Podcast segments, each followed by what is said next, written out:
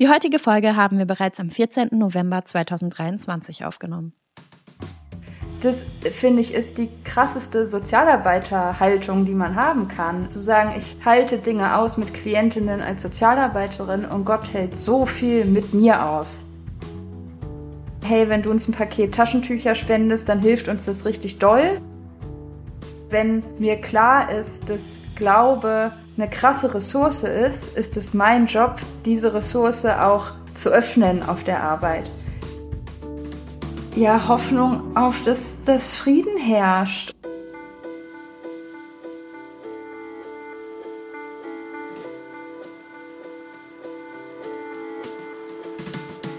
Nächste Haltestelle. Die Haltestelle, dein Podcast mit Deep Talk Garantie.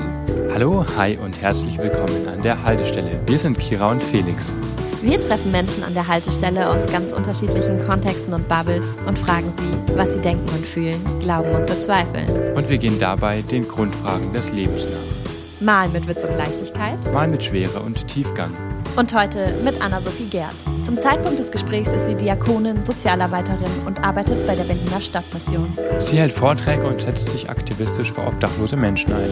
Sie schreibt für die Wochenzeitung Die Zeit und die Berliner Zeitung in der Kolumne Berliner Helden. Anna-Sophie bezeichnet sich selbst als Stadtkind und hat eine Vorliebe fürs Reisen und Joggen. Vielen Dank, dass du unserer Einladung gefolgt bist und mit uns hier in der Haltestelle gerade rumstehst.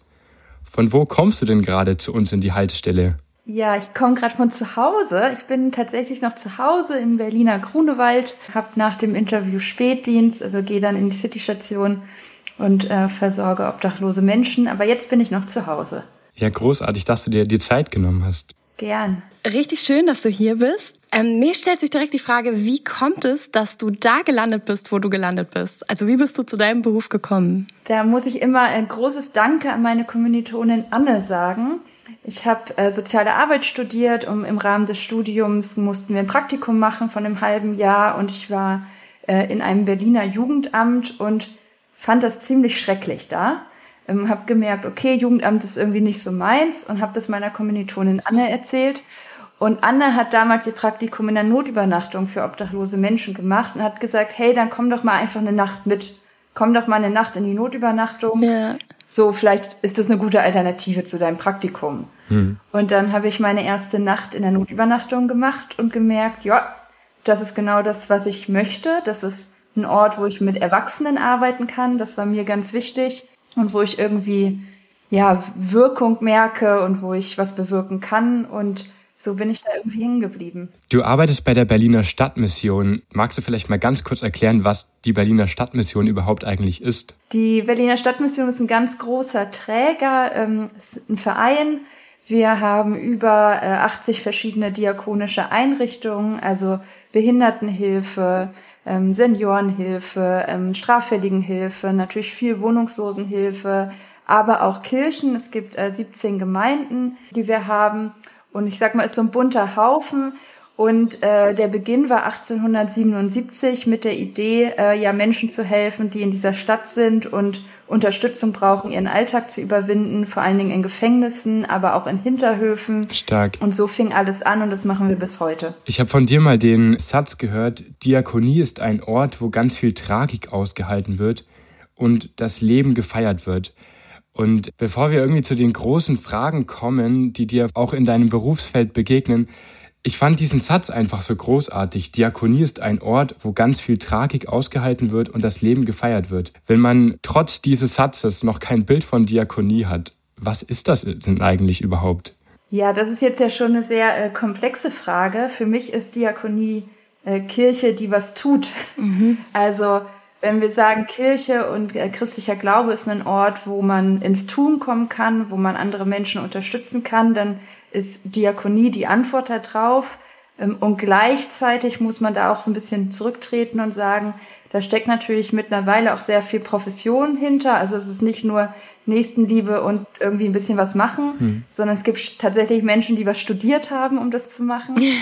ja, man muss das so sagen, ne? dass irgendwie, mhm. auch wenn die vielen Ehrenamtlichen, die nicht studiert haben und helfen in diakonischen Einrichtungen großartig sind, es ist halt doch mehr als wir wollen nur helfen, sondern es ist eine Profession, mhm. es ist ähm, ein Ort, wo Kirche gelebt wird meiner Meinung nach sogar cooler als vielleicht in klassischen Kirchengebäuden und wo Menschen A, die Chance haben, Unterstützung zu erhalten, ohne Kirche cool zu finden und B, aber auch die Möglichkeit haben, Kirche und Glauben und Spiritualität zu entdecken. Mhm. Und gleichzeitig muss man aber vielleicht, also das ist so eine komplexe Frage, man kann das, muss es auch ein bisschen differenzieren und sagen, natürlich ist nicht jede diakonische Einrichtung in diesem Land super kirchennah. So, es gibt auch einfach Einrichtungen, die das machen, weil der Staat dafür Geld gibt und irgendjemand die Arbeit machen muss. Und trotzdem ist die Herkunft eine kirchliche Herkunft. Spannend. Also ich finde es ich find's richtig cool, weil es ja irgendwie so zeigt, dass, dass Kirche eben auch für Gesellschaft da ist. Also das ist ja so ein bisschen das, was du auch sagst.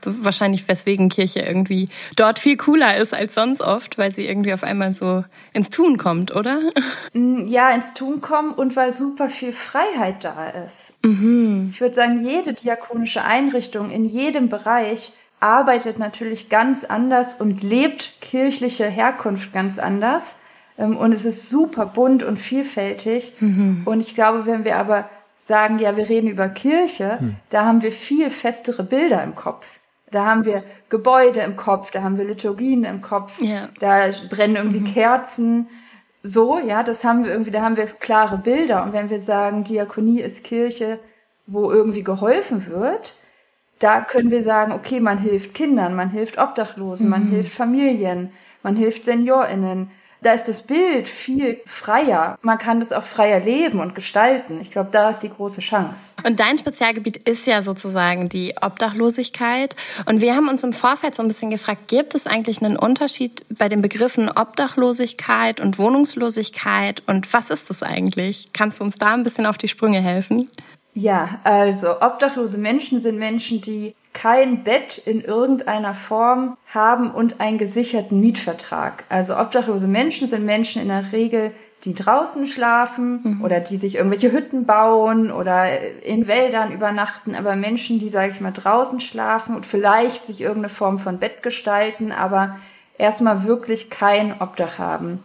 Menschen, die wohnungslos sind, sind entweder Menschen, die irgendwie Freunde, bekannte Eltern haben, wo man hier mal drei Tage auf der Couch und da mal drei Tage auf der Couch und hier mal, die, ich sag mal, irgendeine Form von Dach über dem Kopf haben, aber keinen eigenen gesicherten Mietvertrag. Mhm. Das heißt auch Menschen, die untergebracht werden durch eine Behörde, die sagen, okay, du bist obdachlos, wir geben ja. dir ein Bett in einem sogenannten Obdachlosenheim, sind in dem Moment wohnungslos, ja, ja. weil sie ein Bett haben, ein Dach über dem Kopf, aber keinen eigenen gesicherten Mietvertrag. Von wie vielen Menschen sprechen wir da eigentlich in Berlin jetzt? Ja, das ist eine Frage, die, der ich gern ausweiche. Ähm, es ist so, äh, es wurde ähm, 2020, im Januar 2020 wurden alle obdachlosen Menschen gezählt in Berlin.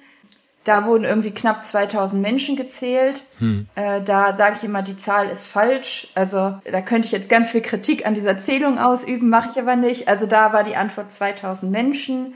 Ähm, dann kam Corona, wo sehr viele Menschen ähm, untergebracht wurden in 24-7-Einrichtungen, wo wir sehr schnell über die Zahl von 2000 kamen. Mhm. So also richtig weiß es keiner es gibt Träger, die sagen in Berlin 4.000 bis 6.000 obdachlose Menschen. Wow. Aber so richtig weiß es wirklich keiner. Mhm. Es sind sehr viele Menschen wohnungslos, also sehr viele Menschen untergebracht in Berlin. Ähm, so richtig weiß es keiner. Man kann nur jetzt sagen, im Moment die Kältehilfe hat angefangen in Berlin mit 1000 Betten pro Nacht. Die sind voll. Okay, krass. Also 1000 sind es auf jeden Fall. Mhm. Ähm, dann gibt es etliche, die draußen schlafen, wenn die 1000 Betten voll sind. Also ich glaube, man kann keine Zahl nennen, außer auch zu sagen, wenn wir auf den individuellen Menschen gucken, ist jeder zu viel. Mhm. Und selbst wenn wir sagen, es sind 2000 Menschen, dann sind es 2000 Menschen, die es zu viel sind. Ja. Magst du vielleicht noch ganz kurz zwei, drei Sätze zu deiner täglichen Arbeit erzählen? Was sind die Aufgaben, die eigentlich auf deinem Schreibtisch liegen? Und hast du eigentlich einen Schreibtisch? wow, ja. Ich habe, äh, ich würde sagen, zweieinhalb Schreibtische. Ich habe geteilte Stellen. Das ist, ähm, ich sag mal, relativ häufig im diakonisch-kirchlichen ähm, Bereich das heißt, ich habe eine halbe Stelle in der City-Station, die Wohnungslosen-Tagesstätte, die ich leite. Da habe ich einen ganz kleinen Schreibtisch, der, also ich glaube, naja, nicht mal der Norm entspricht. Ähm, aber ich kann da irgendwie gut dran sitzen und arbeiten. Und dann habe ich noch eine andere halbe Stelle, wo ich Gemeinden der Berliner Stadtmission begleite, missional unterwegs zu sein und ja irgendwie out of the box zu denken. Da habe ich so meinen Schreibtisch zu Hause, aber da kann ich auch eigentlich an jeden Schreibtisch dieser Stadt gehen. Ich sitze gerne in Cafés und arbeite da. Also genau, das ist so der halbe, äh, der unterwegs ist. Und mein Arbeitsalltag ist in der Citystation ganz bunt. Also ich probiere so wenig wie möglich in der Citystation am Schreibtisch zu sitzen. Erstmal, weil ich mein Team liebe und schätze und super gerne mit denen Zeit verbringe und auch höre, wie deren Dienste waren, weil diese Arbeit ist extrem anspruchsvoll. Mhm. Es gibt sehr wenig Fachkräfte, die in diesem anspruchsvollen Bereich arbeiten wollen. Mhm. Und ich sehe das als meine Aufgabe, Zeit aufzubringen und mit meinen KollegInnen zu reden und zu hören, hey, wie war dein Dienst und wie geht es dir und wie ist das Leben?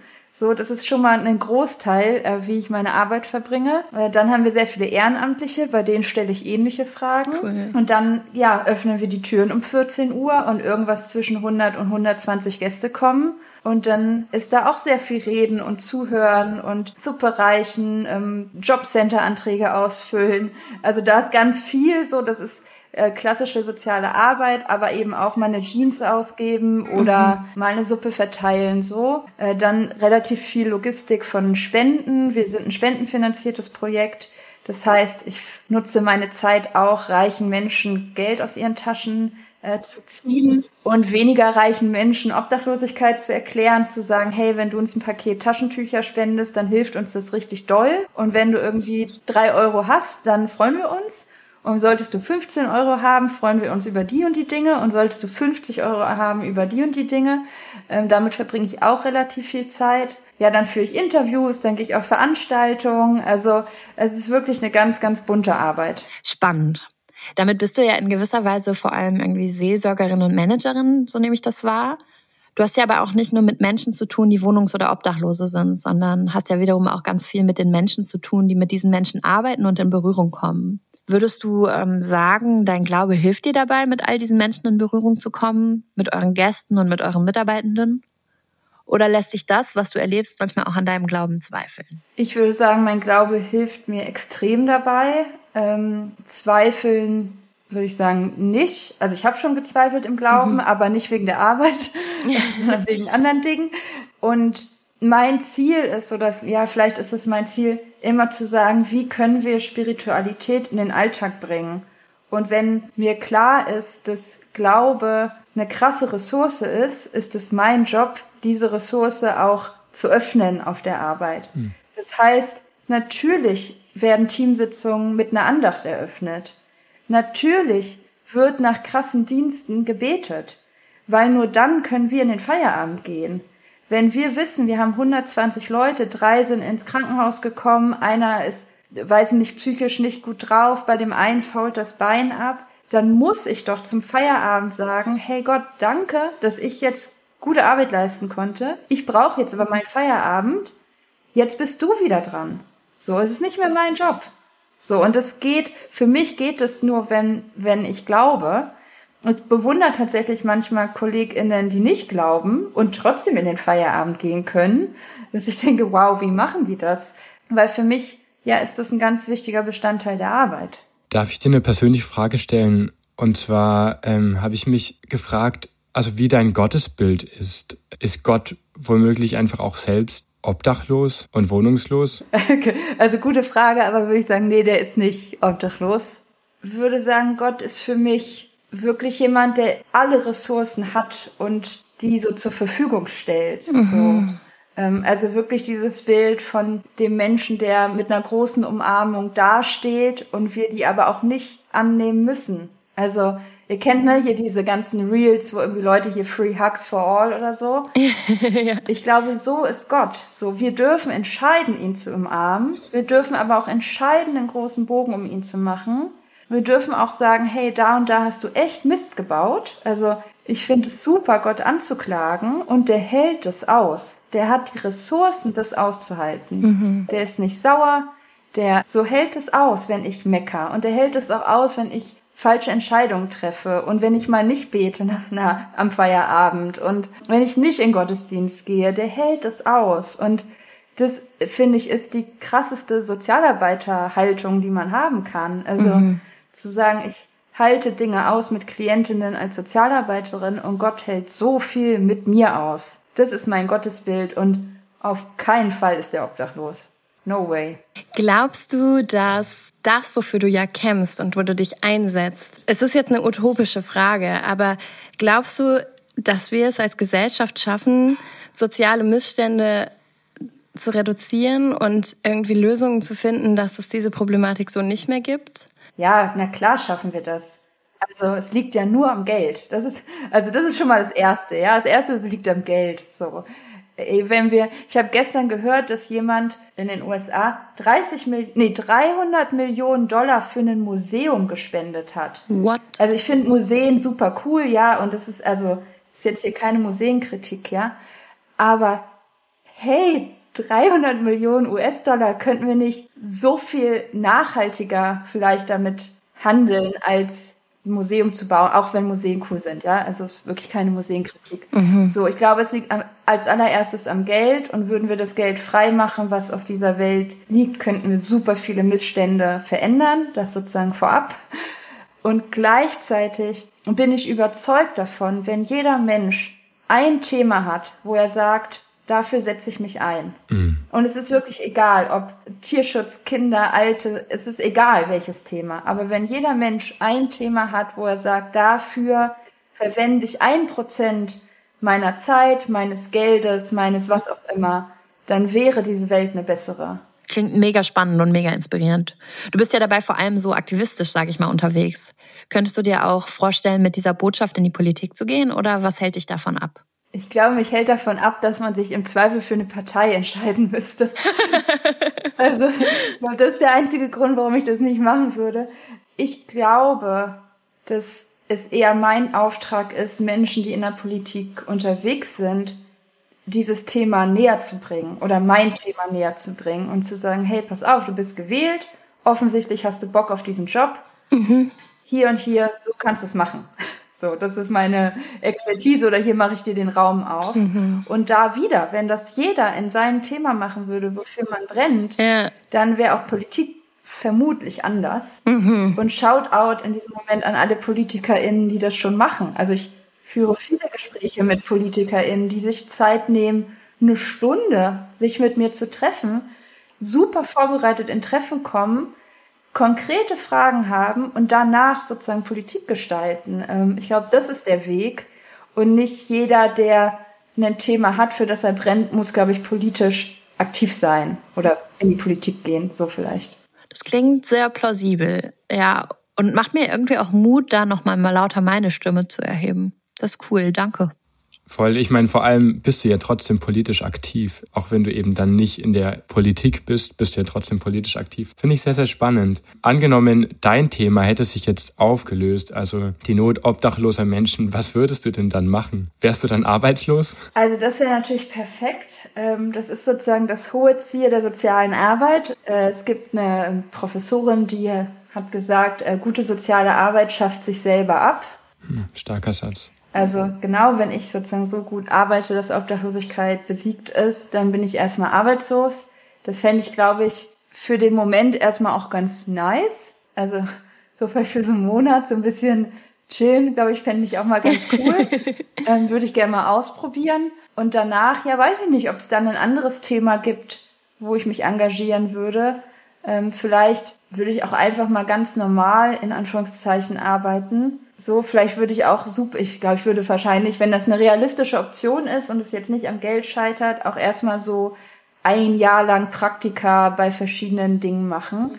Also ich finde, die Welt ist so cool, ja, und Berufe sind so cool, dass irgendwie auch gemein ist, dass man sich nur ein oder zwei Berufe so aussuchen kann in seinem Leben. Ja, voll. Ja, ich glaube, ich würde erstmal so ein bisschen hier und da und gucken und ähm, und am Ende ist es ja auch so, das ist ja der Gag, ähm, sage ich mal, am Christensein, dass wahrscheinlich dann irgendein Riesenthema vor meine Füße landet und Gott sagt, hey, nächstes Thema, here you go.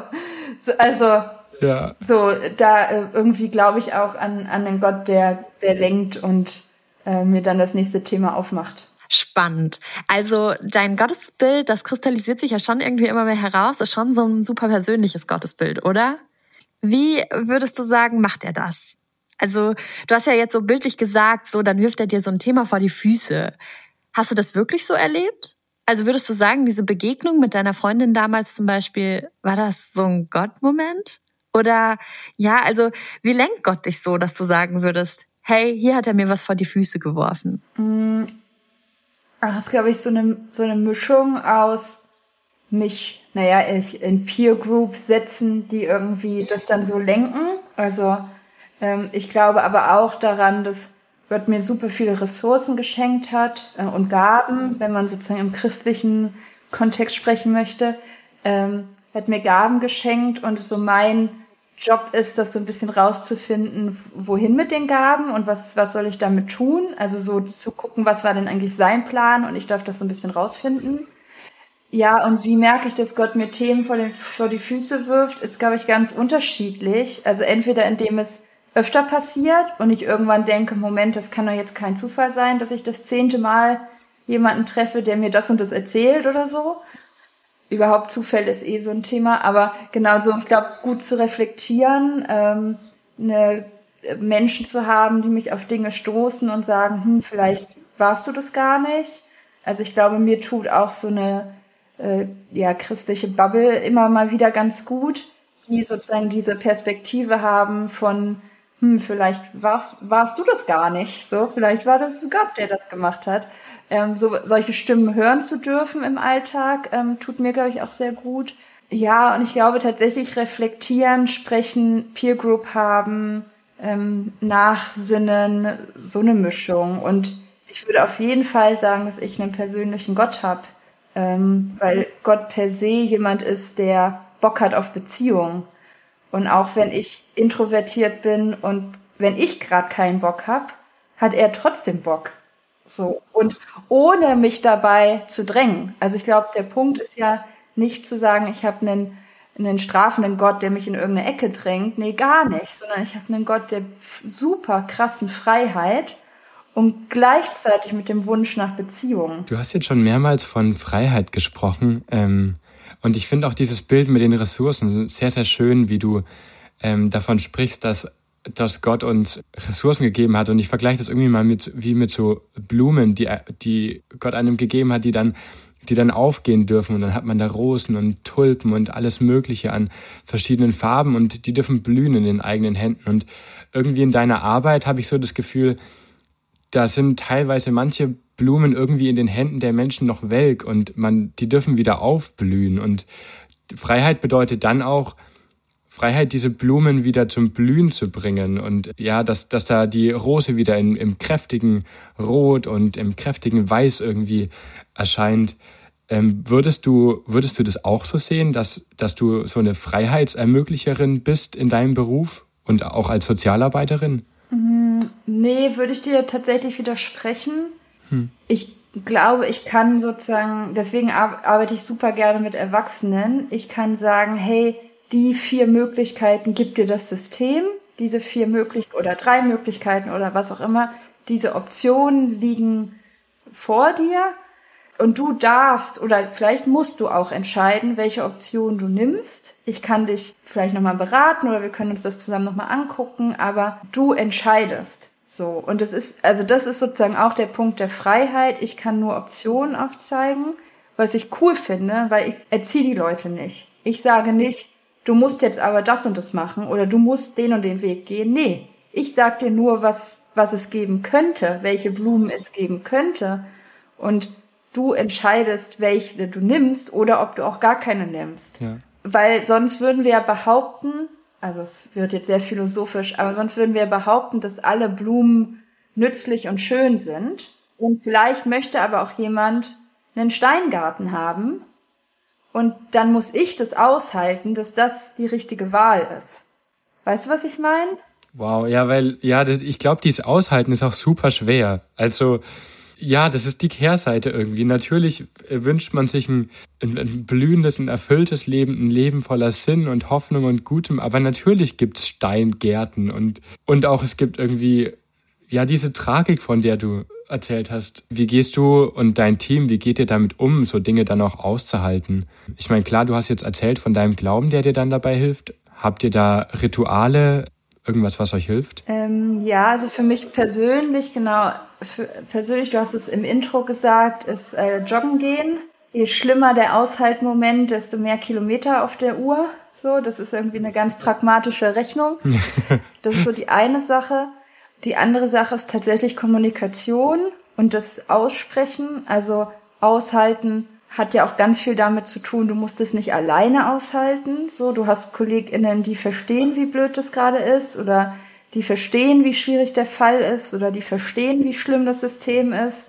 Ähm, so, und das einfach gemeinsam zu besprechen und sozusagen im Sprechen das auszuhalten, ist, würde ich sagen, eine große Sache. Dann auf jeden Fall Gebet, entweder ein eigenes oder das auch anderen Leuten abgeben. Ich bin großer Fan davon, Gebete auch zu verteilen und zu sagen, hey, wir haben gerade echt einen schwierigen Klienten und wir ackern uns ab und der Klient ackert sich ab und trotzdem geht's nicht und wir können jetzt nicht noch dafür beten. So, aber ihr könnt es machen. Also auch da sozusagen Dinge zu verteilen so, das sind so meine Mechanismen. Also wirklich ähm, sprechen.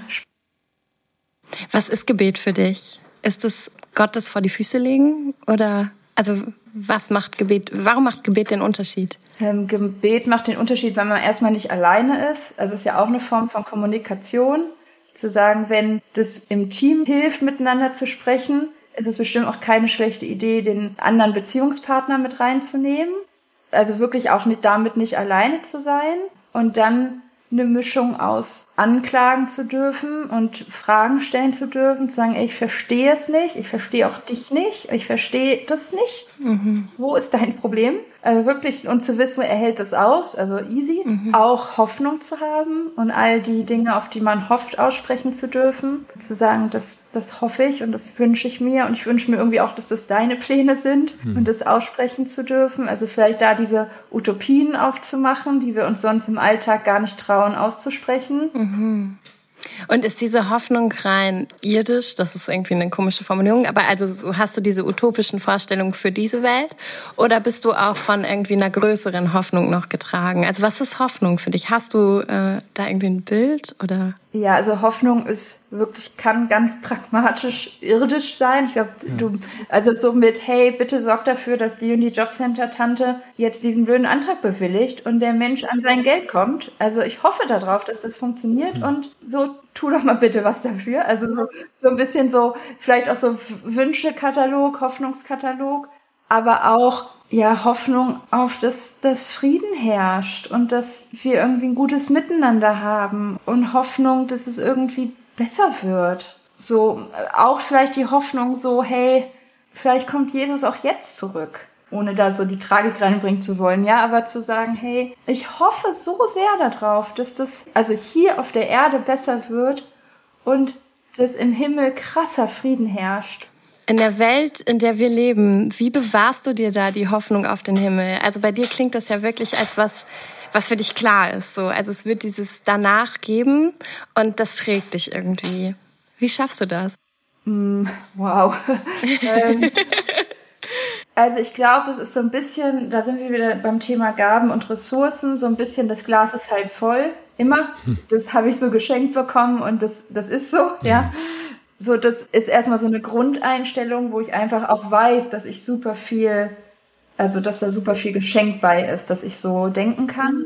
Dann ist so diesen Blick zu haben auf kleine Dinge und auf kleine Hoffnungsmomente und auf kleine Hoffnungsgeschichten und zu sehen, wow, dass ne, Dinge passieren ja. und kleine Momente passieren. Auch zu hören, wo große Dinge passieren. Also so zu wissen, auch Gott tut heute noch Wunder und mit Menschen ins Gespräch zu kommen, die solche Wunder teilen und wissen, wow, das, das war ein Wunder. Da ist mehr als Hoffnung. Ja, und vielleicht einfach auch Lust auf Leben. Ich finde, das Leben ist so, so toll. Ja, also mein Leben so. Und ich kann das sagen, weil ich unfassbar viele Privilegien habe. Aber zu wissen, ah, ich weiß um meine Privilegien, B, das Leben ist einfach so der Oberhammer. Es, ich kann doch nicht mit dunkel schwarzer Brille durch den Alltag laufen. So, das geht doch nicht. So, sondern zu sagen, hey, Positivität ist so wichtig und wir sollten das ausleben. Auch sozusagen in dem Wissen, dass wenn ich mal, wenn mein Glas mal halb leer sein sollte, dass ich darauf hoffe, dass ich Menschen um mich herum habe, deren Gläser halb voll sind. Stark. Das klingt super ermutigend und also auch richtig ansteckend. Ich kann nicht mir voll vorstellen, dass da andere um dich profitieren. Und nur damit ich nicht falsch verstanden werde, ne, ich vollstes Verständnis für all die Menschen, die das gerade nicht können. Also kein Mensch muss gerade glücklich und happy clappy und Glas halb voll durch die Welt laufen. Nein, so es gibt die Momente, wo das Leben schlimm ist mhm. und tragisch und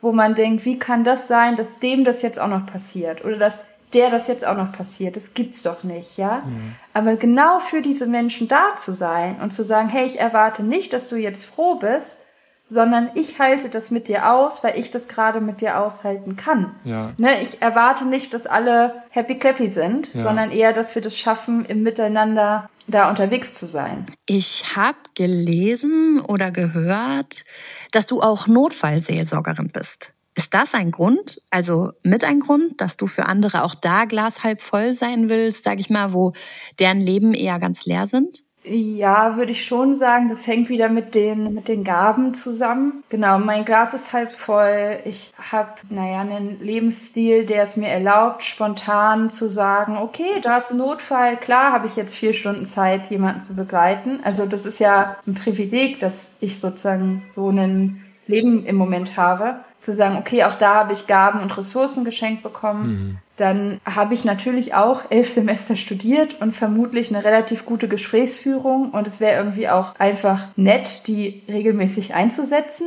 So, also sowohl für mich als auch für andere. So, ich glaube, da spielen so ganz viele Punkte ineinander und zu sagen, ja, die Umstände und Rahmenbedingungen meines Lebens passen gerade gut zu diesem Ehrenamt. Das ist auch ein Ehrenamt, das ist ähm, nicht Teil deines Berufs. Nee, das ist mein Ehrenamt. Wow. Was musst du dir da so anhören? Also, ich meine, du musst jetzt gar nicht ähm, konkrete Dinge nennen, aber mit was wirst du da so konfrontiert? Kommt echt auf den Fall an. Also manchmal sind es ganz praktische, ich sag mal, Wissensfragen die man vermutlich googeln könnte, aber in dem Moment googelt natürlich keiner nach, wie arbeitet ein Bestatter, was ist der KV-Arzt, ähm, warum ist die Polizei gerade bei mir? Also wirklich eher so Dinge zu erklären und zu sagen, passen Sie auf, jetzt kommt das und jetzt kommt der und das ist deswegen und so. Also wirklich so ein bisschen äh, zu erklären und mhm auch ja aus sich heraus Dinge zu erklären, wenn Menschen gerade keine Fragen stellen können, weil sie auch echt mit anderen Dingen beschäftigt sind. Dann so den klaren Kopf zu haben und auch einfach mal zu sagen, wissen Sie, ich koche uns jetzt mal einen Kaffee. Mhm. So und das einfach zu machen, wenn man das Gefühl hat, das passt jetzt gerade. Und sonst ganz viel zuhören mhm. und sagen, hey, ich stehe unter Schweigepflicht, ich, ich habe Zeit, was geht Ihnen denn gerade durch den Kopf? Und dann hört man oft Dinge, wo ich glaube, dass wir die einzigen sind, die das hören. So, weil das oft ganz persönliche Dinge sind, die man eben nicht mit seinem ähm, Partner oder ähm, weiß ich nicht mal mit dem Pfarrer besprechen würde, sondern mhm. weil das so intime ja, Momente sind, die höre nur ich und das einfach zu hören und da zu sein. So, also ich glaube, das ist diese Mischung aus bisschen aktiv sein, bisschen proaktiv sein und bisschen zuhören. Ja, voll wichtig. Also ich habe das Gefühl, einfach zuhören und da zu sein, das ist irgendwie ja wichtiger denn je, weil es passiert irgendwie so viel und vielleicht entsteht genau da dann auch Frieden, wenn man einfach zusammen ist, da ist und die Dinge dann auch gemeinsam erträgt und aushält. Voll. So und auch einfach wartet bis, also ganz viele Menschen, die wir betreuen, haben ja irgendwelche Ressourcen. Also Freunde, Kinder, Familie, Bekannte, Zugehörige, mhm. die irgendwie dann angerufen werden, die sich auf den Weg machen. Also, ne, ihr könntet überlegen, wen würdet ihr in einer dramatischen Situation anrufen und wissen, okay, bis die Person da ist, alles zwischen zehn Minuten und zehn Stunden kann realistisch sein, ja, je nachdem von wo Leute kommen. Und zu sagen, hey, diese Zeit, verspreche ich dir, wirst du nicht alleine sein. Und wir werden, ich oder wir werden bei dir sein, bis jemand, den du liebst und der dich stützt, an deiner Seite ist. Damit erlebst du Menschen ja wahrscheinlich, wie du auch gesagt hast, in Situationen, wie der Großteil dieser Gesellschaft Menschen wahrscheinlich nicht erlebt oder eben außer selbst bei nahen Angehörigen, wenn die mal in so einer Lebenskrise sind. Hat das dein Menschenbild verändert? Also wie du über Menschen denkst? Und wie denkst du überhaupt über Menschen? Also, weil über dein Gottesbild haben wir irgendwie so ein bisschen geredet. Hast du auch ein bestimmtes Menschenbild? Ich hoffe, ich habe ein Menschenbild, ja. Mm, also per se würde ich sagen, jeder Mensch ist erstmal wunderbar. Jeder Mensch ist in der Tiefe wunderbar. So, und das erstmal irgendwie wahrzunehmen. Und jeder Mensch, der vor mir steht, egal was er oder sie gemacht hat, egal wie er oder sie aussieht, egal sozusagen was Glaubensthemen, also es ist egal, ja, egal mhm. wer vor mir steht, ist erstmal wunderbar. Mhm. Auch wenn das natürlich im Alltag, also ich finde im Alltag ist es noch viel schwieriger als in Extremsituationen mhm. irgendwie gelebt werden muss. Ne? Also auch ich bin genervt, wenn irgendwie an der Kasse was schief geht und ich stundenlang an der falschen Kasse stehe und denke, Mann, mach doch mal hinne, ja, so, hm. so dann bin ich auch genervt und denke nicht, ach Mensch, die ist doch auch wunderbar und der und so, ja. Und, also es gibt auch die, die Momente. Aber erstmal zu sagen, jeder Mensch hat eine Würde, jeder Mensch ist wunderbar, jeder Mensch darf auch sein, so wie er oder sie ist. Mhm. Ähm, gleichzeitig darf jeder Mensch sich auch verändern. So, ich glaube, ähm, das ist so eine große Perspektive, die ich habe, zu sagen, jeder Mensch in seinem Wunderbarsein hat natürlich auch Ecken und Kanten. Und wenn jemand sagt, ich möchte meine Ecken und Kanten verändern, dann darf er oder sie das tun. So und zu sagen, dieses so, jeder hat auch eine zweite Chance verdient mhm. und Menschen dürfen sich verändern. Mhm. und ich dürfte auch Menschen dabei begleiten, wenn sie das möchten. Ja, das ist so mein Menschenbild. Und wirklich, also, ne, ich will nicht, dass irgendwie, dass Leute jetzt zuhören und denken, wow, Anna-Sophie ist irgendwie, ne, läuft immer mit so einem wunderbaren Menschenbild durch die Stadt. So ist es nicht, ja. So ist es wirklich nicht. Mhm. Aber auch da gibt es Menschen in meinem Leben, die halt sagen dürfen, hey, im Moment bist du aber ein bisschen dünnhäutig oder da warst du aber ein bisschen sehr mit deinen Vorurteilen unterwegs oder da hast du echt blöd gehandelt oder blöd reagiert. Ich brauche auch solche Menschen, die so mit mir reden dürfen und mir hm. genau die Momente aufzeigen dürfen. So, aber in diesem Miteinander zu leben ja. und dann auch davon auszugehen, wenn jemand einen schlechten Tag hat und auch mich schlecht behandelt, ist der Mensch trotzdem wunderbar und wird vermutlich auch seinen Grund dafür haben, dass er oder sie schlecht drauf ist.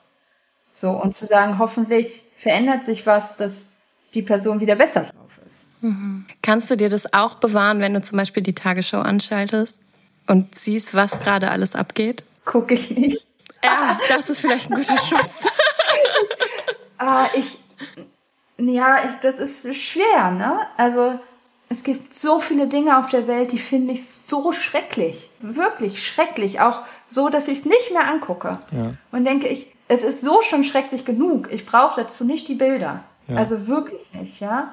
Um gleichzeitig so zu spüren, wo sind auch politische Entscheidungen wichtig, wo muss sich sozusagen auf einem höheren Systemlevel sich was verändern, wo kann ich in meinem Kleinen was verändern ähm, und dann wieder, also ohne das auf die Individuellen so abzuschmettern, aber wenn jeder irgendwie was Kleines tun würde, mhm. auch dann hätten wir vielleicht wieder einen besseren Ort. Auch zu überlegen, um nicht so viel Druck zu verspüren, wo mache ich denn schon was? Mhm. Also ne, auch wenn ich weiß, ich habe hier zwei Ehrenämter und bin hauptamtlich unterwegs und mache und tu so, dann auch zu wissen, auch ich habe Grenzen. Hm. Und auch wenn ich jetzt das nächste Thema ganz schrecklich finde und da gerne was verändern würde, ich muss mir auch nicht jeden Schuh anziehen. So, auch wenn ich das gerne machen würde.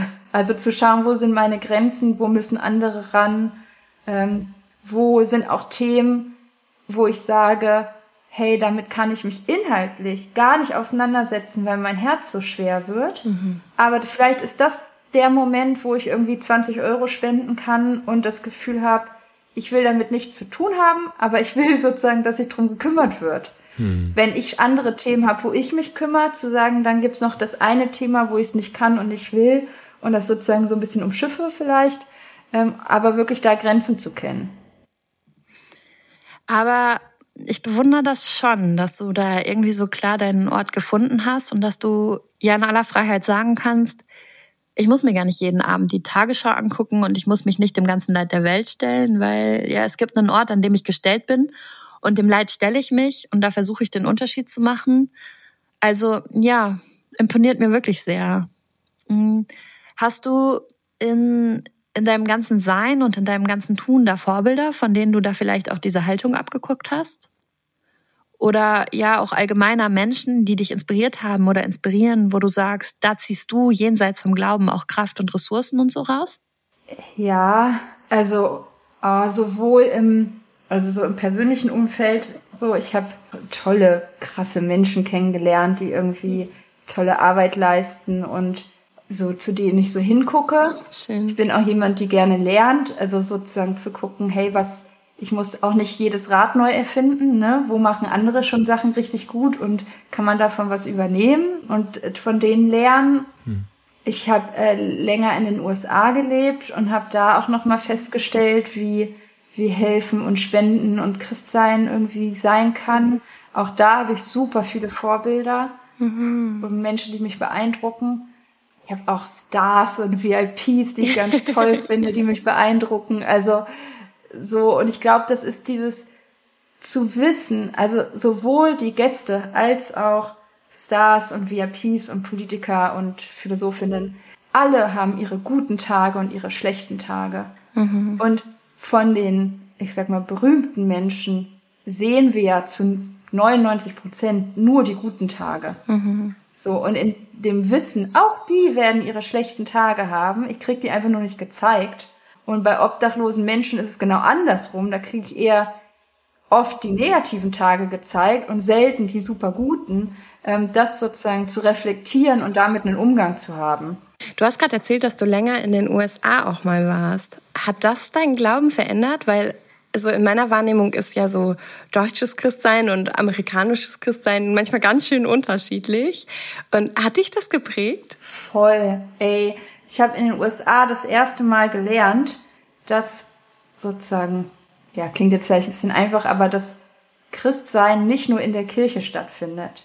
Ich habe gelernt oder anders, ich komme aus Hannover, aus der Landeskirche, so christlicher Kindergarten, konfirmiert, so das volle Programm. Mhm. Und dachte immer, man sozusagen ist nur in der Kirche Christin. Mhm. So, mir war schon klar, ich bin getauft und irgendwie hat beeinflusst es mein Leben. Aber dass man sozusagen außerhalb einer kirchlichen Bubble yeah. als Christin sich betiteln kann, war mir so, also so extrem nicht klar, ja. Und dann bin ich nach Texas gekommen, einer der schönsten Staaten der USA, ähm, wenn man die Politik ausklammert, und habe da das erste Mal, also ich weiß es noch so krass, dass irgendwie, weiß ich nicht, Leute sich, wenn jemand krank waren, irgendwie Gottes Segen gewünscht haben und dass man schnell wieder gesund wird. Oder dass irgendwie man tolle Schulnoten hatte und es dann äh, vorm Essen irgendwie gebetet wurde und dafür gedankt wurde. Mhm. So. Und dass ich so das erste Mal dachte, hö, ist ja abgefahren, dass mein Leben super viel mit meinem Christsein zu tun hat. Und dass ich nicht nur in der Kirche Menschen Segen sprechen, also wünschen darf und zugesprochen wird, sondern dass das auch außerhalb der Kirche funktioniert. Weil, weil so kannte ich Kirche, ja? So, ne, beim, irgendwie beim Gemeindefest, beim Herbstbazar, ne, da gibt's, kann man Karten kaufen, wo irgendwie gesegnete Weihnachten draufsteht und in Geschäften nicht, ja? Mhm.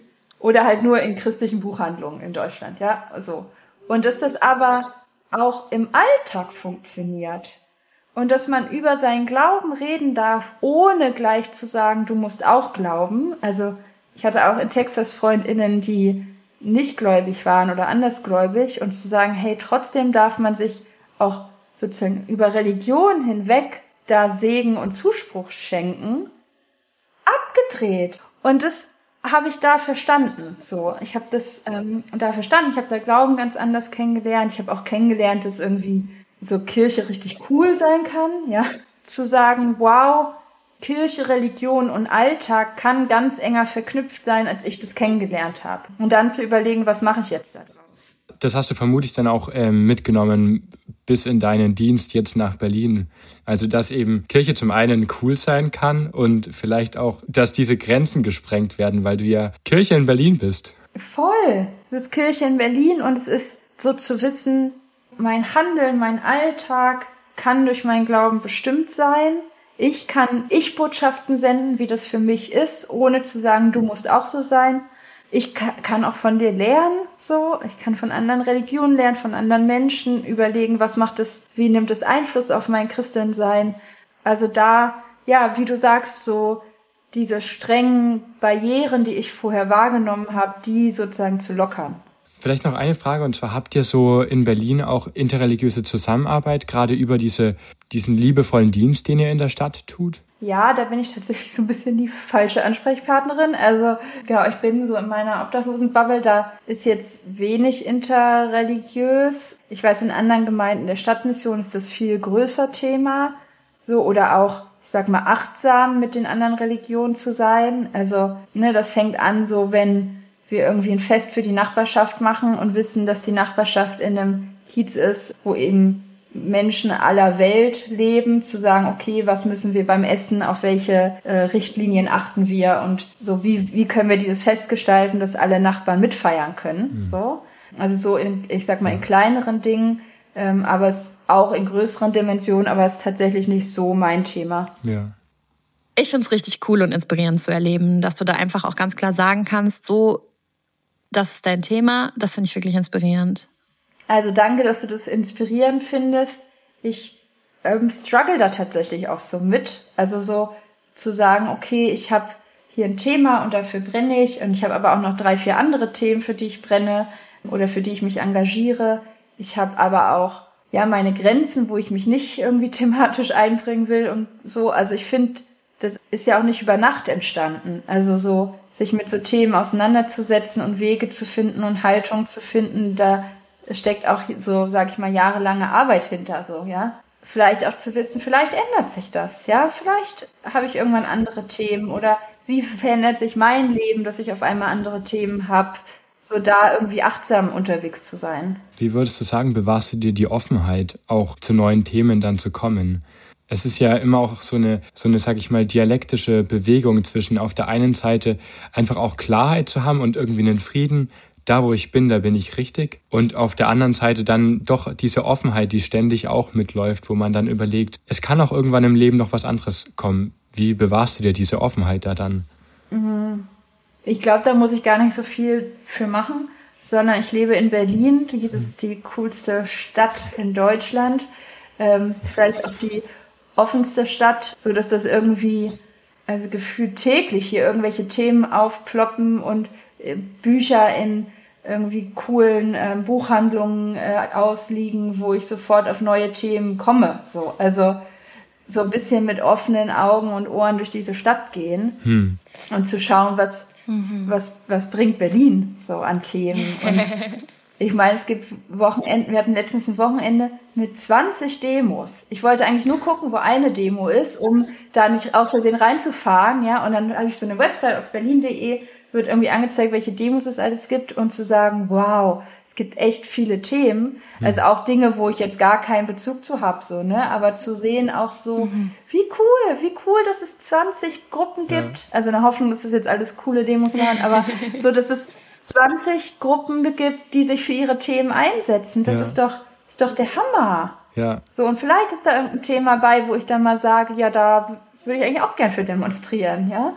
So, und einfach so offen durch Berlin zu gehen, mit Leuten wie euch zu sprechen, mit auf Social Media unterwegs zu sein. Also ich finde, Themen zu bekommen ist gar nicht das Thema und dafür offen zu sein, ja. sondern eher Abgrenzung, Abgrenzung, Abgrenzung. Voll, das, also das glaube ich, nehmen wir wirklich mit. So die Frage, wo ist mein Thema, für das ich brenne und auf welche Demo gehe ich das nächste Mal? Ja, absolut. Also, weil ähm, das ist ja wirklich super inspirierend zu sagen, komm, ich diese offene Haltung und eben nicht starr zu werden und irgendwie ähm, irgendwie auch diese, diese Neugierde für diese Welt und diese Offenheit für Menschen und für neue Geschichten und für Begegnungen und dann auch immer dieses, dieses Miteinander, was du erzählst, finde ich, finde ich super cool. Also ich nehme da irgendwie echt einiges mit, weil du hast jetzt schon mehrmals auch über Freiheit gesprochen und Glaube auch als Ressource. Und das fand ich sehr, sehr schön, wie du darüber gesprochen hast. Und dann dieses, natürlich wird gebetet und irgendwie, ja, vielleicht ist Gebet da auch Dinge, wo man dann einfach wie so eine Müllhalde, wo man die Dinge auch einfach mal ablegen kann gemeinsam. Das fand ich wirklich stark und dass du dir da einfach so eine, so eine, so eine Beweglichkeit im Denken und im Handeln behalten hast und behältst. Also ja, super, super inspirierend. Voll. Unser Ziel ist es ja, in diesem Podcast mit spannenden und inspirierenden Menschen ins Gespräch zu kommen und über ihre Fragen zu reden und über das, was wir jetzt in diesem Podcast vor allem Grundfragen des Lebens nennen. Grundfragen, das sind für uns Fragen, die wir uns als Menschen stellen und die sich ganz viele Menschen stellen. Und deswegen haben wir zum Abschluss dieses Podcasts eine letzte Frage an dich. Und die würden wir dann auch einfach so stehen lassen. Da geht es gar nicht so sehr darum, eine richtige Antwort zu finden. Und die Frage lautet, was ist deine große Lebensfrage? Hast du so eine Grundfrage des Lebens? Das darf auch ganz temporär sein, dafür sind wir die Haltestelle. Überlegen, ob ich das jetzt so in eine Frage verpacken kann, aber wie kann friedliches, freiheitliches, gemeinschaftliches Leben aussehen? Wie können wir so zusammenleben, dass alle ihren Platz finden. Ich finde, das passt, das fasst super unser Gespräch zusammen.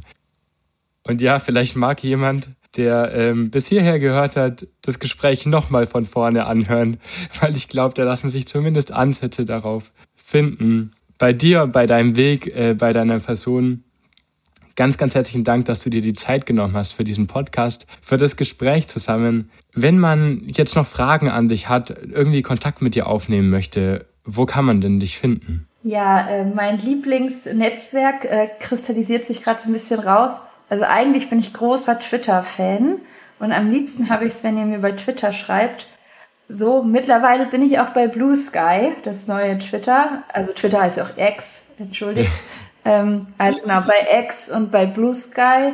Mein Name ist immer Anna HBTC, Hannover, Berlin, Texas, Cuxhaven. Alles Orte, die mich zu dem Menschen gemacht haben, der, der ich bin. Ihr dürftet auch bei Instagram schreiben. Ich bin kein großer Instagram-Fan, aber ich würde es lesen und mir die Zeit nehmen, euch zu antworten. ja, ganz, ganz lieben Dank dir. Danke euch. Ja, sehr gerne. Ich glaube, da kommt jetzt auch schon dein Bus. Dann ganz lieben Dank dir für das Gespräch und bis zum nächsten Mal. Tschüss. Tschüss.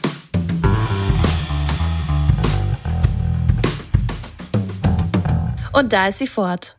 Und Felix, was bleibt für dich an der Haltestelle? Ähm, für mich bleibt ein großer Funken positiver Pragmatismus. Mhm, ich ja. Fand das wirklich sehr beeindruckend. Sie ist ja schon in, bewegt sich in Kontexten, die auch durchaus herausfordernd sein können, die man ja, also wo man klar zwischen beruflich und privat auch trennen muss, aber Dinge, die man ja doch auch irgendwie mit nach Hause dann nimmt, also die einen irgendwie berühren. Und sie hat immer wieder gesagt, die Glas ist immer, ich würde sagen, zumindest meistens halt voll. Sie spricht von Gaben, die sie befähigen und diese Art und Weise auch von sich selbst zu sprechen, so ein Selbstempowerment und so, ein, so eine positive Sicht der Dinge, das fand ich wirklich sehr ermutigend. Und äh, vor allem diesen großen, starken Satz, sie hat ihr Thema gefunden, wo sie die Welt verändern will. Ja. Also wirklich dieses Standing zu haben und das auch zu wissen, wow. Ja, total. Und gleichzeitig beeindruckt mich auch ihr Einsatz für wohnungs- und obdachlose Menschen. Also das ist natürlich ihr Beruf zu dem Zeitpunkt, als wir geredet haben, aber man merkt irgendwie da auch so eine Haltung hinter, die auch mit ihrem Menschenbild ganz eng verknüpft ist. Ja. Ich glaube, dass die das alle bei der Berliner Stadtmission so machen, dass sie von ihren ähm, Menschen, die ihre Angebote annehmen, von Gästen sprechen oder Gästinnen. Aber sie macht das eben auch und ich nehme ihr das aber auch ab. Ich finde es total cool, dass sie sagt, alle Menschen sind irgendwie wunderbar gemacht und das prägt sie in ihrem Leben und sie macht da keinen Unterschied. Und auch an der Stelle, wo sie dann sagt, naja, auch Stars haben ihre schlechten Tage, die kriegen wir halt einfach nur nicht mit, weil sie in der Öffentlichkeit stehen und da immer nur die guten Tage in aller Regel suggeriert werden oder die guten Tage in aller Regel gezeigt werden. Und bei Obdach und Wohnungslosen nehmen wir halt eher die schlechten Tage wahr. Aber dass alle Menschen das Menschsein vereint ja. und dass alle Menschen irgendwie wunderbar gemacht sind. Und ich finde auch schön, wie sie Gott da so gegenstellt. Ich fand diesen Moment spannend, wo du gefragt hast, ob Gott nicht auch ein Wohnungs- und Obdachloser ist, weil er heimatlos ist. Und das war ja irgendwie eine super theologische Frage, aber sie hat da sehr pragmatisch drauf geantwortet und hat gesagt, nein, da wird sie widersprechen, hm. weil Gott jemand ist oder etwas ist, das alle Ressourcen hat. Und das unterscheidet ihn eben von wohnungs- und obdachlosen Menschen. Und dass er aber aus diesen Ressourcen auch gerne gibt und dass er den Menschen damit äh, was geben will und so. Das fand ich irgendwie ein schönes Bild. Und das ist ihr voll wichtig. Und sie, sie setzt sich sehr dafür ein, dass, dass eben wohnungs- und obdachlose Menschen auch wieder mehr Ressourcen bekommen. Und das prägt sie in ihrem Sein. Und das finde ich irgendwie richtig inspirierend. Voll, ja, ja.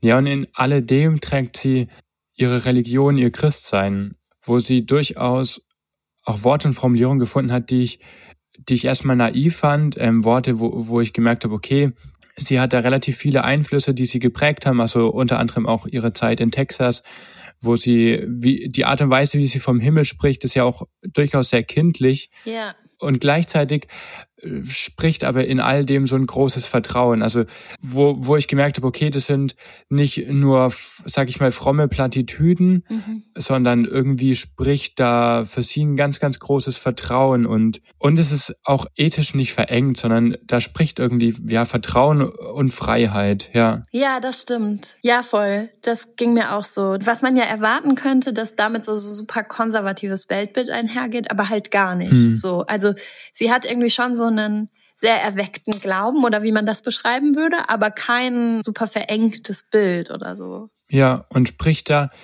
also da heute wirklich das auch als, also diesen Glauben auch als Ressource dann zu nutzen und äh, darauf bauen zu können, das war wirklich sehr inspirierend, wie sie, ja, wie sie davon dann spricht. Ja, das stimmt. Ich glaube, den Punkt, den ich am Ende mitnehmen will, ist so ein bisschen, was mich sehr geprägt hat von ihr, war, wie klar sie ihre Grenzen benennen kann. Sie weiß, was ihr Thema ist. Sie weiß, wo ihr Engagement liegt. Sie weiß, welche Ressourcen sie hat. Mhm. Und danach orientiert sie ihr Handeln. Also sie kann an 20 Demos vorbeilaufen, ohne ein schlechtes Gewissen zu haben, weil sie sagt, hey cool, dass die ihre Themen haben, ich habe mein Thema und für das bringe ich mich ein. Ja. Und damit kann sie dann irgendwie ganz klar sagen, wo ihr Feld ist, aber wo ihr Feld auch nicht ist. Und das finde ich super inspirierend und möchte ich für mich noch mitnehmen. Oder diese Frage möchte ich so bewegen. Wo ist denn meine Grenze und wo ist mein Gebiet? Also was sind so die Sachen, die mich beschäftigen? Ähm, welches Thema ist mir so wichtig, dass ich dafür irgendwie mehr Engagement reinbringen will? Und wo kann ich dann Sachen aber auch liegen lassen? Ja. Und wir sprechen ja mit Menschen, ähm, wo wir fragen, hey, wie gehst du mit den großen und kleinen Fragen des Lebens um? Und ich fand spannend, wie sie da einfach ihren christlichen Glauben für den Umgang ranzieht, wie sie sagt, hey, der hilft mir, einen Umgang damit zu finden in, in dieser Welt, mit dem, mit dem Struggle in dieser Welt und dann wirklich auch zu sagen, okay, und das ist mein Thema, da habe ich meinen Fokus und alles andere hat auch seine Berechtigung, aber ich kann eben nicht alles handeln und dementsprechend da bin ich hingestellt mit den Gaben und äh, mit, ja, wie sie das beschreibt. Wirklich sehr, sehr spannend, ja. Ich fand die Folge cool und ich bin voll gespannt, wer nächste Woche bei uns an der Haltestelle stehen wird. Und bis dahin könnt ihr gerne unsere Folge teilen, ihr könnt kommentieren, ihr könnt bewerten, ihr könnt uns auf Instagram besuchen und mit uns in Kontakt treten. Ihr könnt gerne auf unsere Website gehen, schreibt uns eine E-Mail, wir freuen uns über jeden Kontakt. Und dann hören wir uns nächste Woche. Und bis dahin eine gute Zeit. Ciao. Ciao, macht's gut.